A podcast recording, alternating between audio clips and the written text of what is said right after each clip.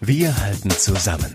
Das tägliche Corona-Update aus der Region, unterstützt von DSW 21. Das ist der Karfreitag. Herzlich willkommen zu unserem Corona-Podcast von Radio 91.2, Antenne Unna, den Ruhrnachrichten und dem Hellweger Anzeiger.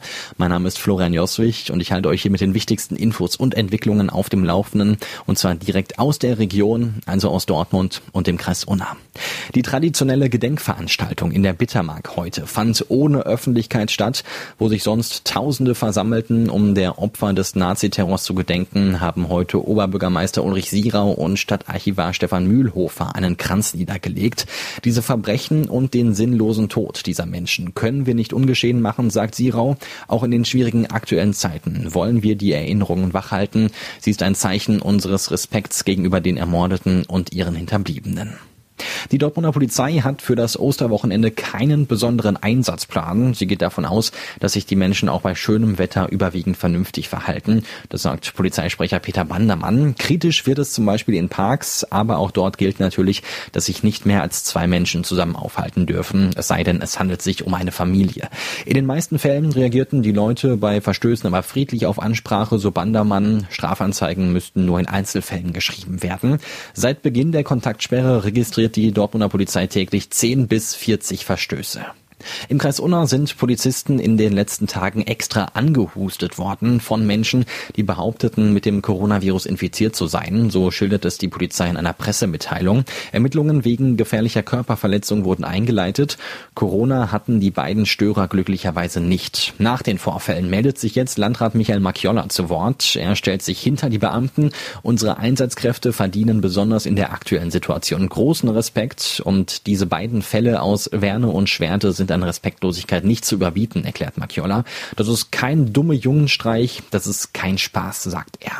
Erst gab es Verwirrung wegen eines Laborfehlers, am Ende dann Entwarnung für das Seniorenheim St. Norbert in Lünen. Der Test einer Bewohnerin war erst negativ, ein zweiter kam als positiv zurück. Weil es im Labor zu Problemen gekommen ist, wurde das Ergebnis aber fälschlicherweise als positiv gemeldet.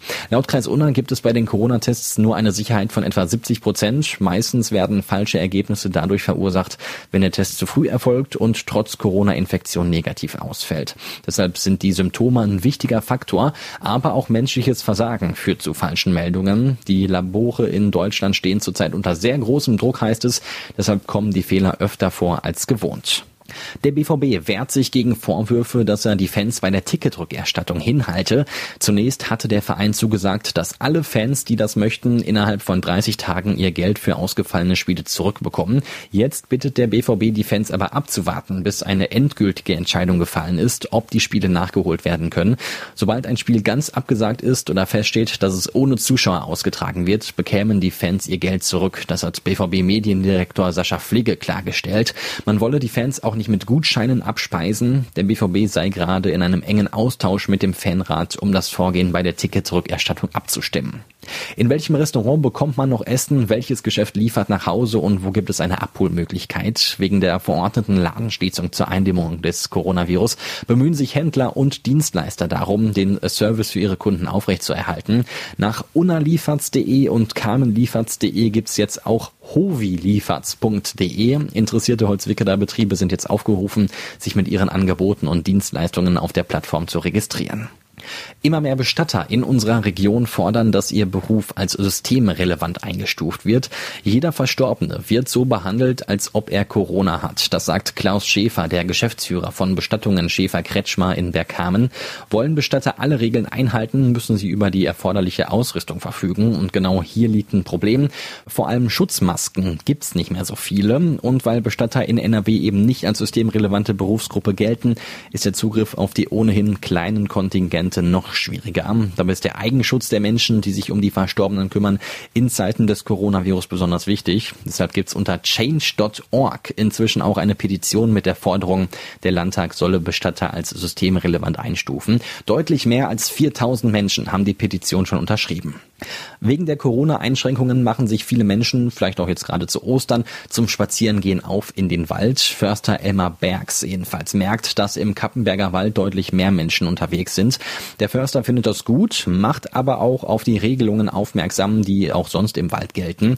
Wegen der Brut- und Setzzeit sollten Hunde angeleint sein und auch Menschen sollten die Waldwege nicht verlassen. Auch Rauchen ist verboten, da die Waldbrandgefahr aktuell wieder hoch ist.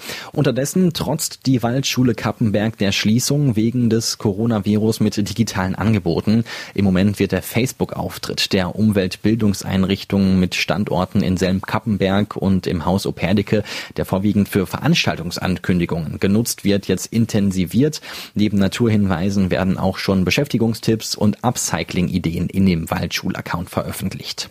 Der Leiter des Covid-Koordinationsstabes am St. Marien-Hospital in Lünen, Dr. Bertolt Lenfas, sagt, dass die Klinik bereit ist, im Notfall Patienten aus den Niederlanden zu behandeln.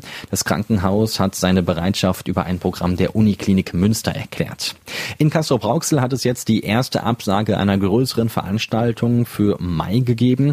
Das Westfälische Landestheater hat sein für Anfang Mai geplantes Kindertheaterfestival Westwind wegen des Coronavirus abgesagt. Die Zahl der in Kassel-Brauxel positiv auf das Coronavirus getesteten bleibt stabil bei 64. Mittlerweile gelten 45 Castrop-Rauxler als gesund. Gucken wir jetzt auf die weiteren Corona-Zahlen. In Dortmund sind heute 20 positive Testergebnisse dazugekommen. Damit liegen seit dem ersten Auftreten der Erkrankung in Dortmund insgesamt 527 positive Tests vor. 238 Patienten gelten wieder als gesund.